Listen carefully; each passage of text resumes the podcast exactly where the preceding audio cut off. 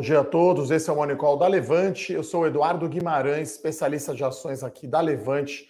Vou trazer para vocês aqui as principais notícias do mercado e principalmente da Bolsa de Valores. Né? Hoje a gente tem aí um dia mais positivo aqui é, na nossa Bolsa, né? seguindo lá fora. Então, a, o índice futuro aqui do Ibovespa subindo 0,66, né? 0,65% acompanhando aí, né? A gente teve ontem já dia mais positivo aí na, nas bolsas, principalmente nos Estados Unidos, né? Pegando aqui o índice futuro, S&P 500, tá aqui zerado, mas acho que hoje está repercutindo bem aí, né? O movimento aí, uma certa movimentação do Roberto Campos Neto, junto com Arthur Lira, lá na Câmara foi aprovada em primeiro turno, né? A PEC emergencial, sem os tais destaques, né? Que seriam quase como se fosse concessões políticas ali às bancadas, seria uma PEC mais desidratada, então é, isso foi positivo. Então a gente tem é, uma perspectiva mais, mais positiva para o mercado hoje. Né? Então, queda do dólar aqui de 0,5%, o dólar futuro está R$ 5,77, o nosso Ibovespa futuro aqui subindo 0,7%. Né? Então, é, esses são os destaques. Eu sempre lembro aqui, se você não tem ainda, é, se você não recebe ainda o nosso Eu Com Isso, né, pedir para a produção colocar o link aqui né, com todas as notícias. Né? Hoje eu vou comentar aqui do resultado da BR Distribuidora, né, o resultado da Raia Drogazil e finalmente aí terminou a novela, né, saiu aí a aquisição da RD Station, né, a TOTUS acabou vencendo aí a disputa com a Lynx, tá, pessoal? Então, esses são, essas são aí as três principais notícias aí é, no mercado de ações, né? E a gente tem aqui, antes de entrar em ações, né, falando um pouquinho do macro, então a gente tem aqui o GPM, né, de março, uma prévia aqui do mês de março, alta de quase 2%, né? Então a inflação continua aí pressionada, né? O IGPM nos últimos 12 meses, GPM, né, corrige aí a maioria dos contratos de aluguel aqui no Brasil, uma alta de quase 30% no IGPM nos últimos 12 meses, né? Então,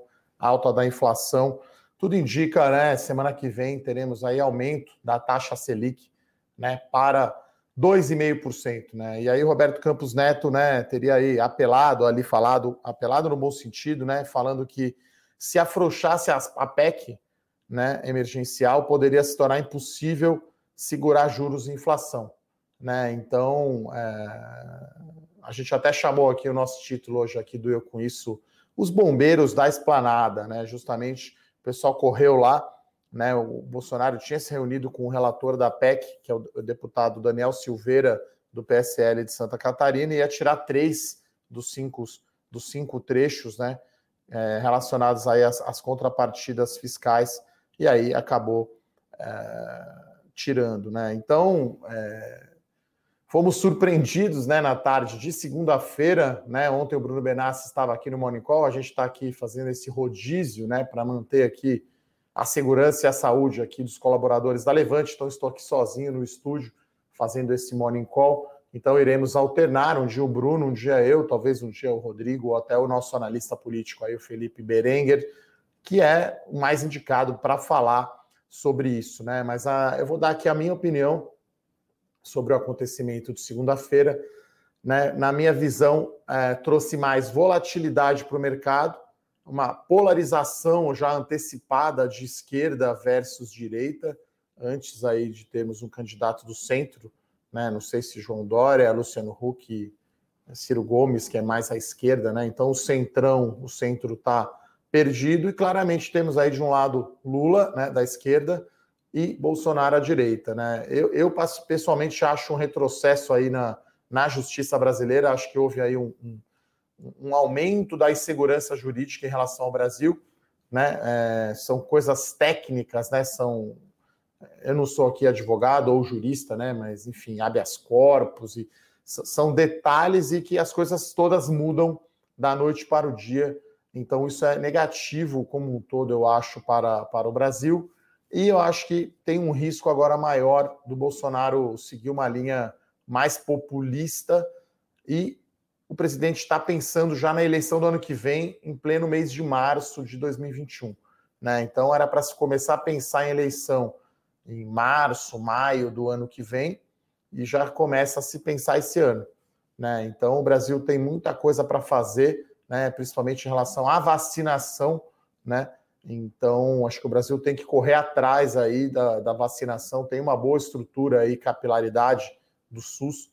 Então, isso trouxe mais volatilidade no mercado e eu reforço ainda mais o meu call, né, de, de quem não tem nenhuma proteção em dólar, né? Então, é, na minha opinião, não faz nenhum sentido você investir só no Brasil. Hoje é tão fácil abrir conta né, no exterior, comprar BDR, fundos de investimento no exterior. Então, é, eu bato novamente nessa tecla aqui que a diversificação é o último almoço de graça que a gente tem no mercado. Então, tudo bem, você vai falar, pô, Eduardo, eu não tenho, vou entrar agora com o dólar a 5,80? Sim, porque quando você investe em uma ação americana, por exemplo, você está comprado em dólar e comprado no desempenho daquela ação. Né? Então você não vai operar só, não vai operar câmbio, porque acho que ninguém. Tem fundos multimercado que fazem isso. Eu, particularmente, né, não sei nada sobre câmbio, não, não consigo dar aqui uma previsão para vocês. Eu acho que o risco sempre de ano eleitoral é o dólar ir para cima, né? Vamos lembrar, o Bruno, eu estava escutando ontem o Monicol, né, com o Bruno Benassi falando de 2002, né? É, eu já estava no mercado nessa época, tá? O dólar bateu quatro reais e o risco país mais de dois mil pontos. O mercado morrendo de medo, né, do Lula entrar.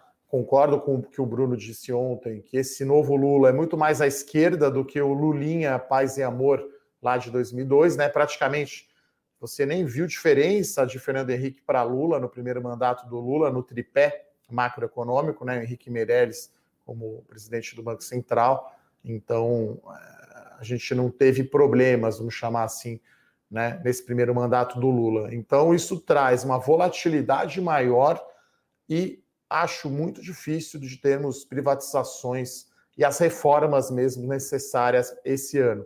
Né? Até é curioso, né, o resultado da BR Distribuidora é, na verdade, de fato, a única privatização que aconteceu nesse governo Bolsonaro. Né? Então, a Petrobras vendeu acho que 30 e poucos por cento né, de participação na BR Distribuidora. Não tem mais o controle, né? A, a União não tem mais de 50% de participação. Então, isso traz muita volatilidade. Também acho que tem muita água para passar embaixo dessa ponte até a eleição. Né? Pode ter aí. Poderemos ter mil surpresas vindo do Supremo, né? Gilmar Mendes soltando todo mundo, revertendo todos os processos da Lava Jato pode acontecer de realmente ter que ir a plenário né, do STF essa questão aí do Edson Fachin, né?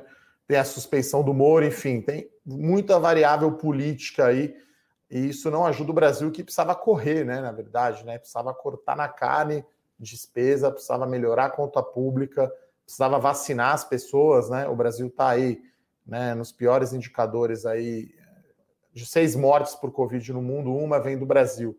Né? Então a gente está no pior momento aí. A gente está fazendo a nossa parte aqui na Levante, os analistas todos estão em casa, trabalhando no home office. Só vem aqui realmente quem vai fazer aqui o Morning Call nessa live aqui no estúdio da Levante, né? O pessoal da produção está remotamente aqui, tá? Uh, então, essa, era, essa é a minha opinião né, sobre essa questão Faquin, Lula, enfim. Uh, acho que foi trazido né, para assunto, né? Tá, tá, se falando só de eleição agora, muito antes, na minha opinião, né? O certo seria a gente tentar fazer as reformas, né? Com uma nova liderança, né? Que, que acho que já teve talvez uma pequena vitória ontem, né? Essa nova liderança do Arthur Lira na Câmara e o Rodrigo Pacheco no Senado. Vamos ver se teremos mais coisas.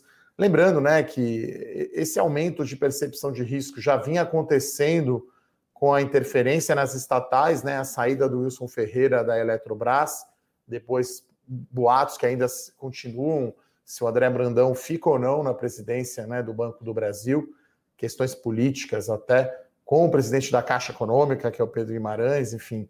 É, e tem a questão da Petrobras, né? Aparentemente foi apontado aí oito, aparentemente não, foram indicados já oito conselheiros para a Petrobras, né? Um conselho bom até, é, enfim, o presidente não, né? o presidente da Petrobras, que é o general. Por enquanto, o Castelo Branco está ainda implementando os aumentos de preço de combustível, mas acho que isso deu uma balançada geral, na minha opinião, na percepção de risco. O investidor estrangeiro que vinha colocando dinheiro lote né, no Brasil, novembro, dezembro e janeiro, um pouquinho em fevereiro, março já deu aquela freada. Então, essa é a nossa visão. Então, para ambientes com mais volatilidade, né, o remédio é você ter mais diversificação e ter exposição internacional, né? Eu vou, eu vou falar aqui, já que aqui na Levante a gente não pode comprar ações né, diretamente, por ser aqui da análise, mas ETFs a gente pode. Então, hoje temos ETFs, o IVVB11, que é o S&P 500, a gente tem o ER EURP11, que é o índice de ações europeias, a gente tem o China 11, que é o índice de ações da China, e a gente tem o ACWI 11, que é o índice global, né, que replica aí o MCI global, né? Então hoje você não precisa ficar limitado a investir só em ações brasileiras,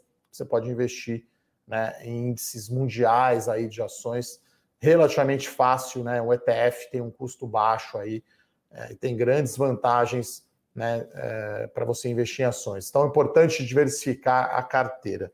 Uh, então vou entrar aqui agora então na nos resultados propriamente dito, ditos, né, das empresas. Acho que talvez o melhor aí tenha sido da BR Distribuidora, né? Então a BR Distribuidora, como eu falei, que foi praticamente aí privatizada. Então o primeiro balanço aí anual, né, da BR Distribuidora e chama a atenção a melhora, né, da, da, da margem operacional, né? Quando você mede o EBITDA, que é uma métrica de geração de caixa, por metro cúbico de combustível distribuído. Né? Então, esse acho que é o grande destaque da, da BR Distribuidora, na verdade. Né? E isso foi possível porque tinha muita despesa ali para cortar. Né? Então, o, o EBITDA por metro cúbico do quarto TRI foi 119 reais por metro cúbico, tinha sido 108 uh, eh, no mesmo trimestre do ano passado. Né? Então a gente teve, no resultado da, da BR Distribuidora, um bom desempenho no volume de vendas, 3,5% de crescimento. A receita líquida ficou praticamente estável aí ano contra ano, subiu apenas 0,6% e teve muito controle de despesa operacional. Né? Acho que esse é o grande destaque positivo da, vamos chamar assim, privatização né, da BR Distribuidora. Né? Então, é, esse acho que é o grande o grande destaque, tá? Então, no quarto trimestre, isoladamente, uma queda de 25,9% na despesa operacional, é bastante, né? Um quarto de tudo que era gasto ano passado foi reduzido. E, e, então, é, muito positivo, né? 25% de queda no ano, né? Acho que esse é o grande, a grande realização da BR Distribuidora. E claro, eles melhoraram muito a estratégia comercial, né? Acho que parte desse Acho que tem duas componentes a melhora desse EBITDA por metro cúbico distribuído. A melhora na estratégia comercial e o corte de despesa. E aí ele está gerando muito caixa. Né? Então, a relação dívida líquida e EBITDA 1,2 vezes apenas, e a empresa pagou dividendos. Né? Então, pagou um dividendo grande aí que foi anunciado, acho que foi no terceiro TRI, né? que foi, ficou ex lá em dezembro, então a gente está falando aí de um retorno de 10% né, em dividendos. Então a BR Distribuidora está num caminho positivo e as ações não estão com bom desempenho no ano. Né? Então a gente espera hoje um impacto positivo aqui no pregão. Né? Vamos ver aqui a BR como BRDT3 está subindo 5%, pessoal. Por quê? As ações estavam acumulando no ano até ontem queda de 13% contra a queda de 6,5% do Ibovespa. Então não fazia sentido esse desempenho tão negativo assim uh, da BE Distribuidora. Então as ações estão subindo aqui 5%. Lembrando, né, pessoal, é, quando a gente olha lucro líquido das empresas, tem que tomar muito cuidado, porque às vezes tem itens não recorrentes, tá? Então o lucro foi 3,15 bilhões de reais, só que teve 650 milhões de crédito de PIS e COFINS e um ganho atuarial ali de 2,1. Né? Então, praticamente ali dos 3,15, 2,7 né, é não recorrente no trimestre. Mas mesmo assim, o lucro eu acho que veio acima aí do esperado. principalmente na linha do EBITDA, né? Lucro antes dos juros, uh, despesas financeiras, né? Depreciação e amortização, né? Em português é o lagida, né? Lucro antes dos juros, uh, depreciação e amortização. Né? Então, é, é, o resultado operacional da empresa, né? É uma métrica de geração de caixa, é um dos principais indicadores aí do que a gente olha. E outro resultado aí que foi muito bom é o resultado da droga Raia, né? Então, a Raia Drogazil, né, divulgou aí número uh, vem das mesmas lojas, né? Que acho que é sempre um indicador importante quando você olha varejo, né? Cresceu 10,2%, né? E aí foi muito puxado, claro, por produtos OTC, né? Que são produtos farmacêuticos que não precisam de prescrição médica, né?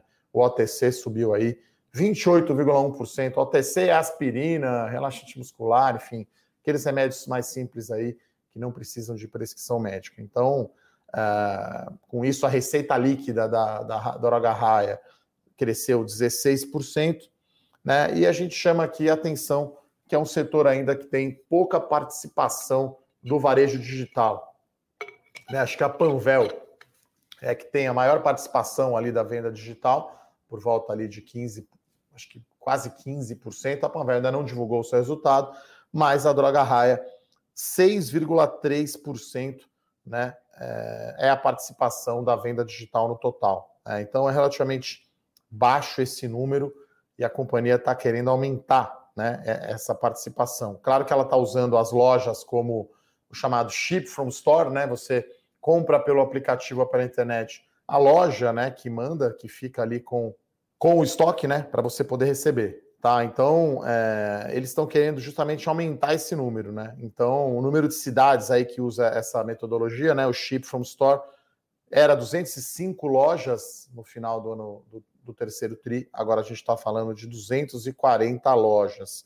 Né? Então, é, lucro líquido foi 213 milhões de reais tá? da, da Droga High. Então, 27% aí de crescimento em relação quarto trimestre do ano passado. Importante aqui que a companhia reiterou a sua previsão, tá? o seu guidance né? de abertura de novas lojas, 240 novas lojas por ano em 2021 e 2022, né? Por ano, 240 lojas, esse é o guidance, aí a previsão da Raia Drogazil. Então, ela tinha perdido market share no terceiro trimestre, né? Recuperou no quarto trimestre, né? Em todas as regiões. Então, foi um contra-ataque aí, vamos chamar assim, da droga Raia. Então, ela é a líder aí do mercado, mas tem ainda, acho que fica atrás aí de outras empresas de varejo, né? que tem venda online, né? Acho que a Panvel aí é o destaque, né, da venda online e a Droga Raia, lembrando, né, que a Droga Raia comprou aí a Onofre, né, que, que era da CVS, então ainda fica devendo, ainda é um número baixo aí da venda feita online, tá? E no resultado aqui a Droga Raia comunicou que fez uma aquisição, né, de da Health Beach, né, uma startup aí do setor de health tech focada em, em dados, né, big data para a solução aí de sinistralidade de saúde, né? Sinistralidade é quando você precisa, por exemplo, usar os planos de saúde, tá? Então, uma aquisição aí é, relativamente pequena, né? Mas essa empresa, a Health Beach, fundada em Campinas há cinco anos atrás, assiste aí um milhão de vidas em 140 clientes aí corporativos. Então, outro ponto interessante aqui da Raia é que tem um nível baixo aqui de endividamento dívida líquida EBITDA 0,6 vezes. E na notícia internacional, comentar um pouquinho, né, porque essa companhia já foi listada aqui no Brasil, é a Latam, né, que hoje é listada na Bolsa do Chile, lá em Santiago. Então, era uma tragédia anunciada, né, resultado aí de companhia aérea, queda de 69% na receita trimestral ano contra ano, né? Então, 82% aí de queda na receita, obviamente, de passageiros eles tentaram compensar com carga, EBITDA foi negativo e prejuízo, né? Então, o resultado foi ruim, mas acho que era esperado já um resultado ruim, o resultado veio ainda um pouco pior. Lembrando, né, pessoal, que todos esses números aqui que eu comento estão aí no Eu Com Isso, você pode receber, né, para ler e acompanhar né, o nosso Morning Call. E eu, com isso, então, pedi para a produção colocar o link aqui para vocês receberem, tá? Tomar uma aguinha aqui. Vamos lá, começar a responder as perguntas. A Vanessa aqui pergunta o que eu achei da teleconferência né, de resultados da Santos Brasil, né? Foi ontem às 10 horas da manhã. Foi um, um call interessante, né? É, como o Bruno Benassi falou ontem, a gente escreveu, o resultado da Santos Brasil veio melhor que o esperado, né? O pico de importação que acontece no terceiro trimestre acabou sendo deslocado para o quarto tri, né? Então teve volume de container aumentando, container cheio de importação, margem EBITDA veio aí sólido. Então, é, eles não deram muitos dados né, sobre as perguntas é, principais, né, que é justamente a renovação do contrato com a Maersk, né, Hamburg Sud, que, que vence agora no final de março. Então a gente está aqui no dia aqui, hoje é dia 11, né, de, de é isso, 11 de, de março. Então a gente ainda 11 não, dia 10 de março hoje, né? Então é, a gente ainda não sabe temos ainda 20 dias até o final do mês. Acho que esse é o principal catalisador aí da Santos Brasil, algo que a gente vai ficar atento, né? O fato relevante anunciando aí a renovação do contrato com a Maersk, que é responsável aí por 70% do volume movimentado de contêineres lá no Tecon Santos. E a companhia também foi perguntada né, é, sobre é, as aquisições de novos terminais portuários, né, que, que teve lá na Bahia, eles acabaram não levando segundo o CFO, Daniel Doria, ele falou que as taxas de retorno não eram o que a companhia esperava, né? Então, no geral, acho que foi um tom bem positivo é, no, no call da Santos Brasil, né? Um resultado muito bom. E aí, acho que o principal catalisador que pode realmente impulsionar aí o resultado da companhia esse ano é a renegociação desse principal contrato aí com a Maersk, né? Hamburg Sud, principal armador, principal cliente lá no Tecon Santos, né?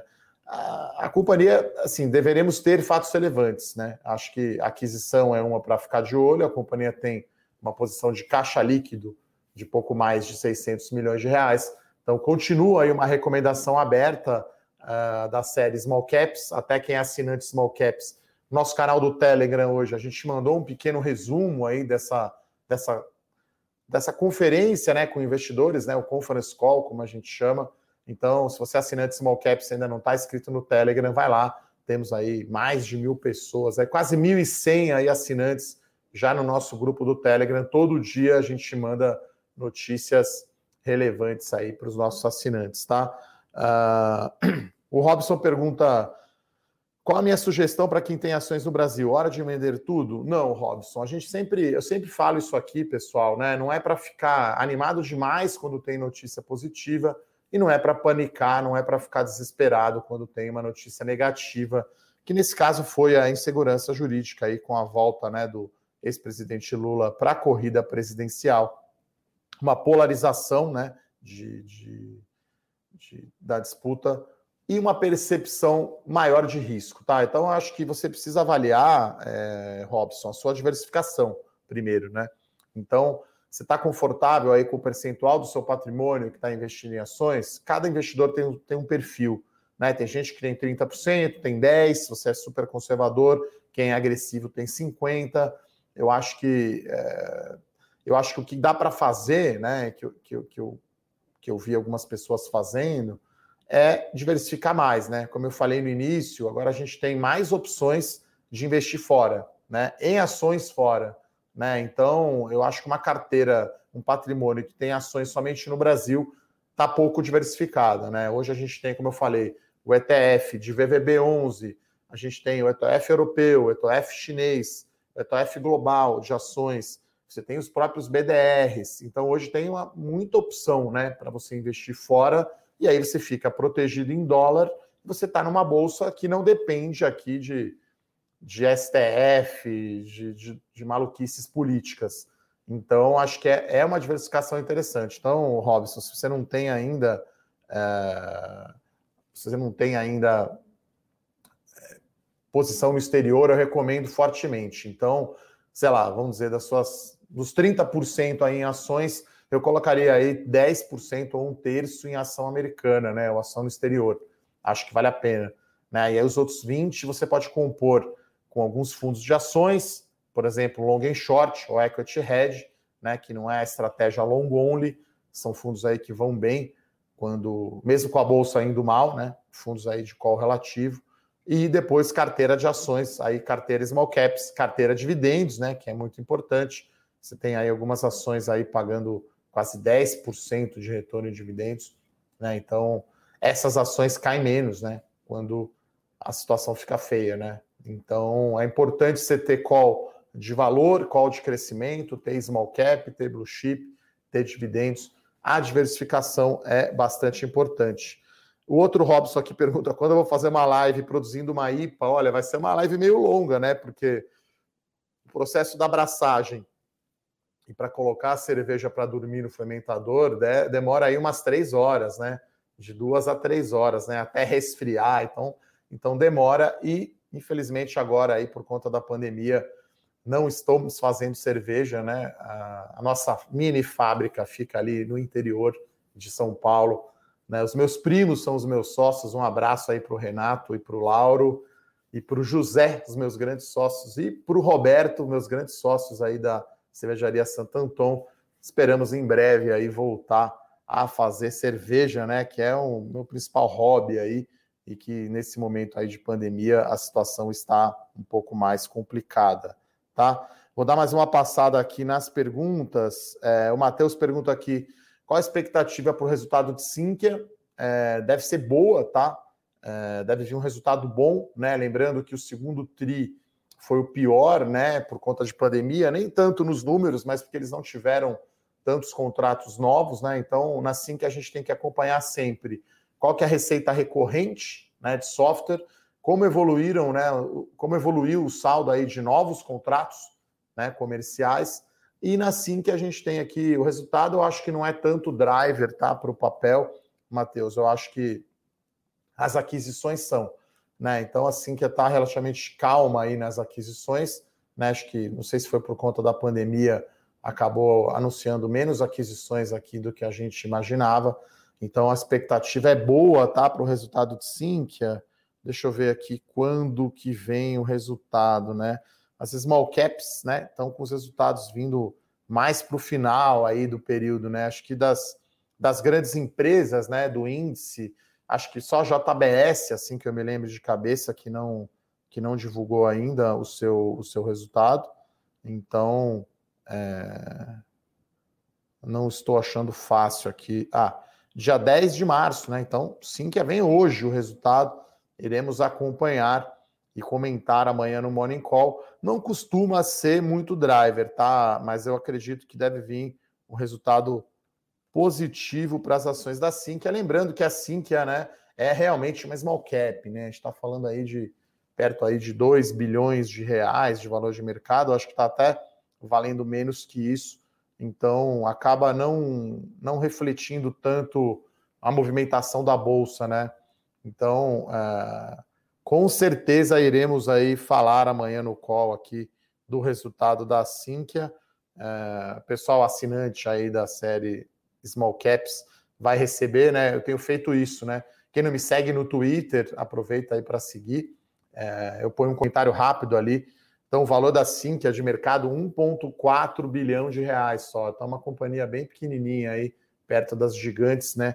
Até comparada à própria Santos Brasil, né? A Santos Brasil é bem maior do que a Sinqia, né? 1, 1 bi 360 milhões de valor de mercado para a Sinqia, quase 5 para a Santos Brasil, né? Então a Santos Brasil é quase quatro vezes o tamanho aí da Sinqia em valor de mercado, mas enfim, gosto bastante da Sinqia, é uma recomendação aberta também aqui da série Small Caps, né? As duas únicas recomendações aí da nossa carteira, né? Que agora está com temos nove papéis, né? Deixa eu ver se é isso mesmo. A gente colocou duas novas ações esse ano de 2021. Então hoje temos, peraí, estou abrindo aqui a nossa plataforma, aliás, né? Você acessa aí a nossa plataforma, tem a nossa carteira recomendada, é isso mesmo, tá? Temos 10 papéis, né? Voltamos a ter aí 10 ações, temos apenas aí duas recomendações que são abertas aí para todos os assinantes, tá? Uh... Bom, o, o, o Pablo Jorge aqui pergunta, né, para falar dos, das empresas estrangeiras, né? Berkshire Hathaway, né? Acho que dispensa palavras. O Warren Buffett, o velhinho, o sábio de Omaha. É praticamente um ETF, né? É praticamente uma, um índice. Né? Você, você compra a Berkshire, você está comprando uma holding, né? Grande investimento ali em Apple. Recentemente ele colocou em Chevron, né? Inclusive no nosso produto ali, investimento global, né? Do Fernando Martim o relatório dessa semana, de segunda-feira, foi o resumo né, da carta aos acionistas da Berkshire Hathaway. Então, gosto bastante, tá, Pablo? Na minha carteira internacional aí, tenho Berkshire, né? Para mim é grande referência aí de análise fundamentalista, né? De filosofia de investimento é o Warren Buffett, então Berkshire é, conheço bem, né? Agora, Alibaba, por exemplo, já não conheço tão bem, tá? Uh, então, só para frisar, então, sim, que a, o resultado sai hoje. Estou dando mais uma olhada aqui nas perguntas. É, a Ana Carolina pergunta: com o preço do minério caindo, vale ainda uma boa opção? Olha, Vale é, é uma geradora de caixa, tá? Então, assim, vamos sempre lembrar, né, pessoal? O pessoal às vezes foca muito em curto prazo, né? Então, assim, o minério ainda está extremamente alto, tá? Apesar da, da queda de ontem, um pouco mais aí de 10%, a gente está falando ainda do minério acima de 160 dólares, né? Por tonelada. Então, ainda é o ciclo de alta do minério, né? O Bruno comentou ontem aqui no Morning Call, né, que, que uma, uma restrição ali para a produção de aço, né? Esqueci o nome agora da, da cidade ali da China, e aí o minério caiu né? Porque, claro, o minério começa a ficar alto e aí você vai ter custo de aço crescente, né? Então, é, é natural, né? Você não, não tem uma alta para sempre, né, pessoal? Não vai subir o preço do minério para sempre. Então, é, existe uma demanda forte por minério e a gente não tem um aumento de oferta, né? Por questões aí climáticas na Austrália e de produção ali é, da Vale, né, em Brumadinho. Então, você tem relativamente, estou pegando aqui qual que é o preço do minério, né, atualmente. Então, a gente, a Vale, né, que agora virou a página ali sobre Brumadinho, né, fechou o acordo ali, são quase 35 bilhões de reais que eles vão pagar. Tem uma dívida muito baixa, mesmo considerando ali tudo que foi provisionado para Brumadinho, é, é, são seis meses apenas de EBITDA. Lembrando que a Vale, né, é, teve a alta do dólar e o minério muito mais alto no primeiro tri. Né? Então, o resultado do primeiro trimestre da Vale vai vir uma porrada. Né? Se o quarto tri já foi fortíssimo de geração de caixa, né? eu acho que o primeiro tri será ainda mais e a Vale vai pagar um dividendo bastante gordo. Né? E aí, olhando o valuation, parece barato. Tá? Então, o minério hoje está caindo mais 5%, mas ainda está a 160 dólares, tá, pessoal? Então, ninguém aqui nos modelos né, considera esse preço. Né? A gente está com 130 dólares para esse ano de 2021 e 110 dólares no longo prazo. Tá? Mas claro que a queda do minério derruba as ações da Vale, na minha opinião, até um bom ponto de entrada, né? Já que ela vai gerar um caixa bastante grande, a ação cai, você recebe um retorno de dividendo maior, tá? Então a gente continua aí gostando de Vale, né? Lembrando, nesse cenário que eu comentei aqui no início, né, de, de maior risco político, de eleição já começando esse ano, é dólar para cima já esse ano, né? Então, difícil cravar aqui qual que vai ser o dólar, né? Mas eu acho que a gente tem risco de upside, né? Acho que fica um viés de alta para o dólar esse ano e ano que vem por conta dessa disputa eleitoral, essa incerteza jurídica e política muito maior. Vamos dar uma olhada aqui nas perguntas, tá? Sempre passando aqui Mande a sua pergunta aqui no nosso Morning Call que a gente responde, tá? É, o Paulo aqui pergunta se eu acho melhor diminuir posição ou não comprar mais Bolsa Brasil. Acho que tudo depende do tamanho da sua posição, né? Acho que cada investidor sabe o tamanho né, que está exposto, né? Então, é, como eu falei aqui, se você não tem ainda nenhum investimento no exterior, é a hora de fazer. Você pode pôr recurso novo ou você pode reduzir Bolsa Brasil. Aqui com a queda, né? No ano, o Ibovespa está caindo aqui 6,5%, né? Então não é o melhor momento para você realizar o prejuízo, vamos chamar assim, né, em fundos ou em ações que você tem Brasil, para comprar no exterior, mas uh, eu acho que é para pensar né, na, na, em termos de alocação de portfólio, tá? Bom, o Márcio pergunta aqui sobre Tecnise e Elbor, por que não anda? Assim, o setor de construção civil, pessoal, é o beta mais alto da bolsa, tá? O setor mais arriscado da bolsa de valores, né? Então, beta é o comportamento da ação quando cai o índice. Então, né, no dia lá do Lula, que a bolsa caiu 4, o beta, né, do setor de construção civil, costumo dizer que é 2 quando sobe e uns 2, 3 quando cai, né? Então, por isso que você vê Cirela, Ezetec e outras empresas aí tendo esse desempenho negativo no ano, porque aumenta a percepção de risco. Você tem aumento de Selic, né? Eu acho que os, os fundamentos das companhias continuam sólidos. E aí, Elbor e Tecnisa, né? Não é a primeira linha né, da, dessas empresas. Então, acho que Ezetec, Cirela são as, as maiores empresas né, do índice focadas em segmentos de média e alta renda, e MRV na baixa renda. Todas as outras vêm depois. Eu acho que a Tecnisa está até na última ali, né? Acho que fica mais para para a zona de rebaixamento ali do que zona de Libertadores, né? Então, né, você tem diversas construtoras, tá? Estou olhando aqui as perguntas. O Vinícius pergunta sobre Pets, né? Se é muito esticado o valuation. Olha, o Bruno comentou aqui sobre o resultado da Pets ontem, né? O resultado foi bastante forte, é, veio acima do esperado, né? Inclusive, a gente recomendou a entrada né, no IPO da Pets. Então, eu olhei lá, a receita bruta e lucro líquido para o ano de 2020 veio acima das nossas projeções quando a gente fez lá o, o relatório do IPO. Quando você olha o preço-lucro, né, o múltiplo preço-lucro de curto prazo, é parece esticado, mas é um call mais de crescimento, né? Aqui a gente tem uma carteira aqui de growth stocks, né, com o Pedro Bresser, então, VEG, né, que é uma recomendação aberta, é bastante é, conhecida, né? Então, se olha o múltiplo de curto prazo, é bem é, caro, mas você não está considerando o crescimento dos lucros dessa empresa no futuro, tá? Então, aqui a gente está olhando né, a recomendação para você ser acionista dessas empresas, né? É, e ficar mais tempo com os papéis, né? Então, o Santos Brasil, por exemplo, que é uma recomendação aqui da série Small Cap, está desde fevereiro de 2019. Está dois anos aí com papel na carteira, papel performando bem, tá com um pouco mais de 40% aí de rendimento, acho que 40% ou 45%. Então tá indo super bem, tá? Uh... O Vinícius também fala aqui do valuation de, de Pão de Açúcar, que parece bem barato, sim. Né? Até eu fiz um vídeo lá no meu canal explicando né, a separação ou cisão parcial ou tal do spin-off né, das empresas do grupo Pão de Açúcar. Então separou o açaí, açaí do Pão de Açúcar. Pão de Açúcar parece barato ali, negociando, sei lá, seis vezes lucro. E na teleconferência aí de, resultados né, dessa semana, ou uma entrevista, eu acho, ou live do CEO do Pão de Açúcar, está considerando vender a participação né, nos ativos lá na Cenova, que é na Europa, e a, a operação êxito no Uruguai e na Argentina. Então, já é barato. Se vender ativo, vai ficar ainda mais barato, né? Tirando a operação, talvez, que não vai tão bem. Então, o Pão de Açúcar aí fica só com operação de supermercado aqui no Brasil, com as bandeiras extra, hiper, Pão de Açúcar, e operação êxito na Colômbia, que tem até uma margem melhor do que, é, do que o Brasil mas acho que pesa aí no papel, né? Fica barato porque tem uma percepção talvez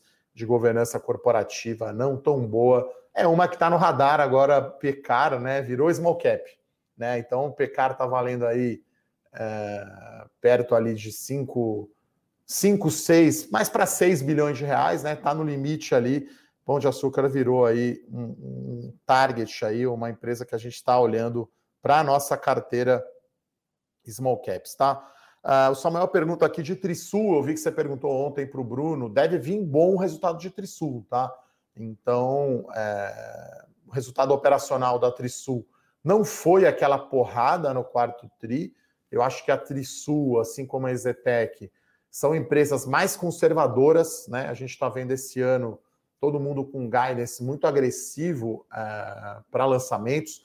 Eu acho que tanto a Ezetec como o Trisul que já estavam capitalizadas, já estavam com a casa arrumada, já tinham terreno, eles não lançaram tanto no quarto tri, mas Trisul né, segue com posição aí de caixa líquido, deve gerar caixa, deve ser um resultado bom, mas a Trisul acho que é a primeira ali da segunda divisão, Samuel. Talvez a Trisul, o resultado dela não mexa tanto assim no papel, né? Até vamos pegar aqui, por exemplo, agora o Ibovespa está subindo 0,7%, alta de 6% para a BR Distribuidora, 4,5% para a Droga Raia, a Santos Brasil, que o pessoal perguntou aqui, subindo 1,8%, e a Sinqia, né, que divulga o seu resultado hoje, de, sobe 3%. E aí, olhando aqui para a construção civil, Cirela, por exemplo, está subindo apenas 1%. Né? Elbor está subindo também 0,9%. Vamos pegar aqui Trisul, Tris 3, está subindo 1,4%. Então, a Trisul, acho que é uma das empresas aí com melhor posicionamento aqui na região metropolitana de São Paulo. Acho que é muito comparável ali à Ezetec. Talvez a Trisul seja aí, na minha opinião, a primeira empresa aí da, da segunda linha, né? A primeira linha é papel do Ibovespa, que é a MRV, Cirela e Ezetec, a Trisul, eu acho que está ali com um retorno muito forte, né? De ROI e uh, baixa, baixo endividamento com sólida geração de caixa, tá? Então devemos ter aí. Acho que o resultado vem bem, mas talvez não seja tanto trigger aí para o papel, né? Porque o, o, o resultado de lançamento, por exemplo, né, a prévia operacional, por exemplo, de Cirela foi muito forte. Né? Já de Trisul e Ezetec já não foi tanto. Né? O mercado está até já criticando essas empresas, né? porque você está no boom imobiliário, né? você tem uma demanda forte, mas tem todo mundo acelerando o lançamento, né? principalmente quem estava mais para trás. Né? Estou falando de Elbor, estou falando de Tecnisa, até mesmo Gafisa veio com, com um guidance grande de 2021. Então, acho que essas empresas aí que são mais conservadoras tiraram aí um pouco o pé, tá? É, o Wellington faz uma excelente pergunta aqui, né?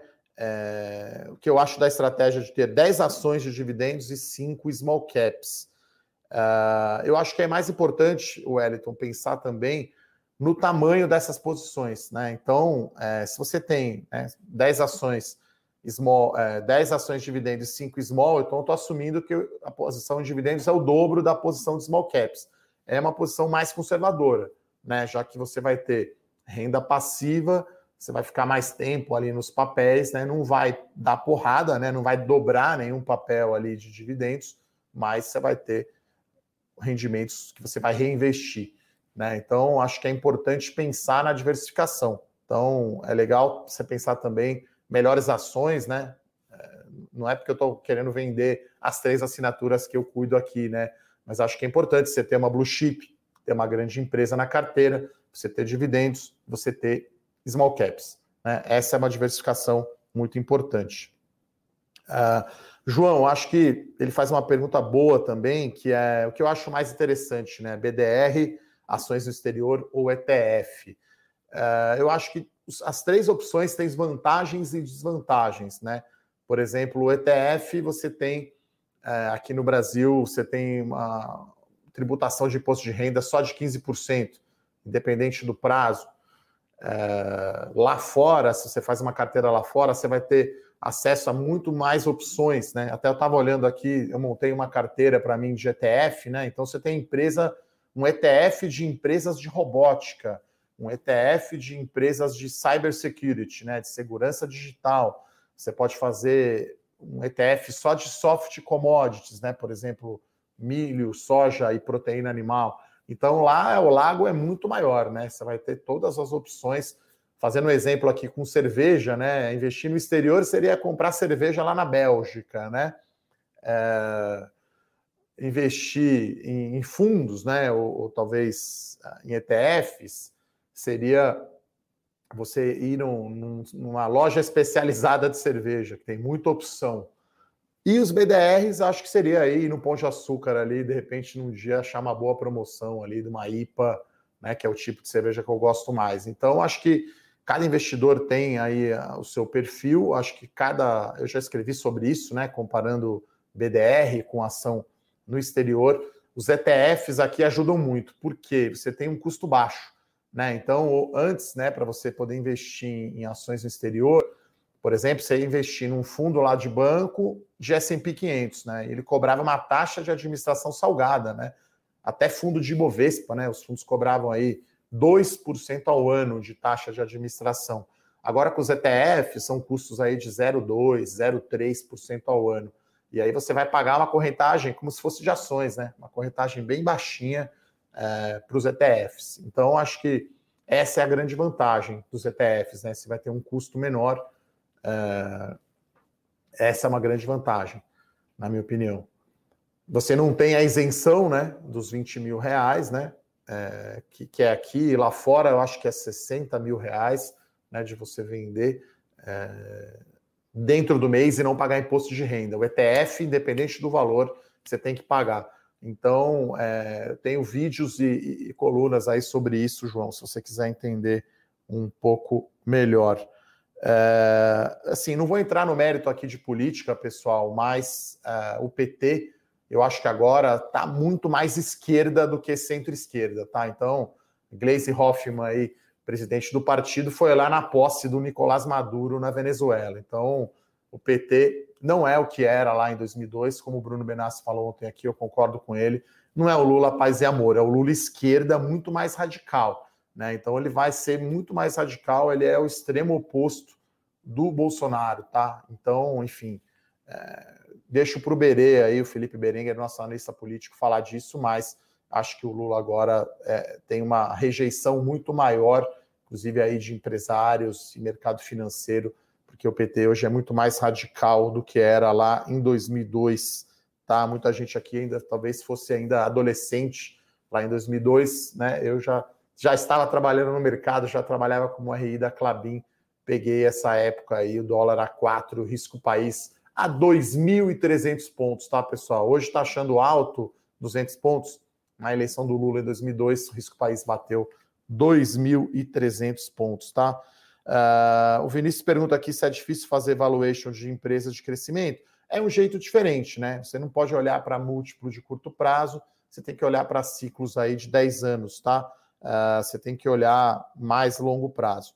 Uh, sobre small caps, é, eu, eu acho que ela pode ser sim considerada uma segunda onda, sim, né? Na medida que muitos investidores que entram na B3 né, para investir, a gente está falando aí de 3 milhões e 400 mil pessoas, começam comprando ação da Petrobras, do Itaú, da Vale, das grandes empresas, né, dos blue chip, das blue chips. E depois a gente começa a ver segunda linha, né? A própria Cirela é do índice, mas ela está lá no último quartil, né? Se você dividir em quatro pedaços ali o Ibovespa, as construtoras têm menos de 1% aí de participação no índice, né? Não são as grandes empresas. Então, acho que é natural o brasileiro ir se familiarizando mais, conhecendo as empresas, conhecendo os setores. E eu acho que as, as small caps são, são, são uma evolução natural, vamos chamar assim, né? E o que eu gosto das small caps, né? Acho que o principal ponto é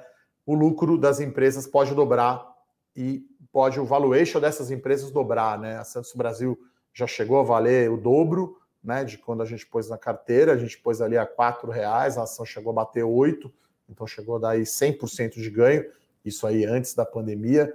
Teve Iven também, foi um papel que eu coloquei, que saiu com 108% de valorização. Né? Acho que numa Blue Chip, numa Itaú, numa Vale, é mais difícil você pegar essas valorizações de 100%. É, a última pergunta aqui que eu vou responder, já está dando aí quase uma hora, que já passou né, dos, dos 45 minutos regulamentares aqui do nosso Morning Call de hoje. A pergunta do Wellington, se faz sentido ter fundos imobiliários. É, e ele pergunta se ele pode investir em log né, e multiplan. É, fundo imobiliário eu gosto bastante, tá? Eu falo para o Bruno Benassi aqui, a gente até está marcando aí fazer lives né, sobre fundo imobiliário, o pessoal pergunta bastante.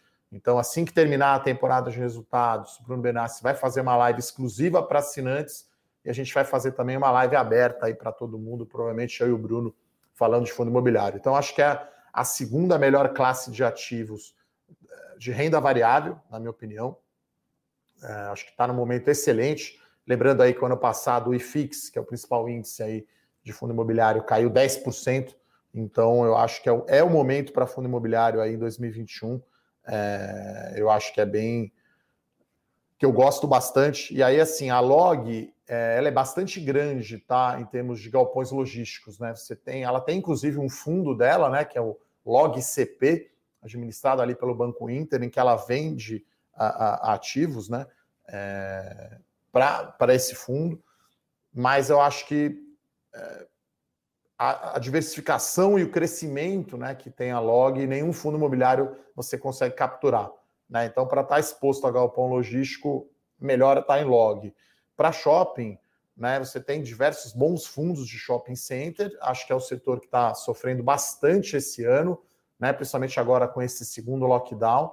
Vamos aguardar aí o resultado das empresas, né? A Multiplan acho que já soltou o balanço, mas BR Malls, Aliança e Guatemi acho que já saiu também.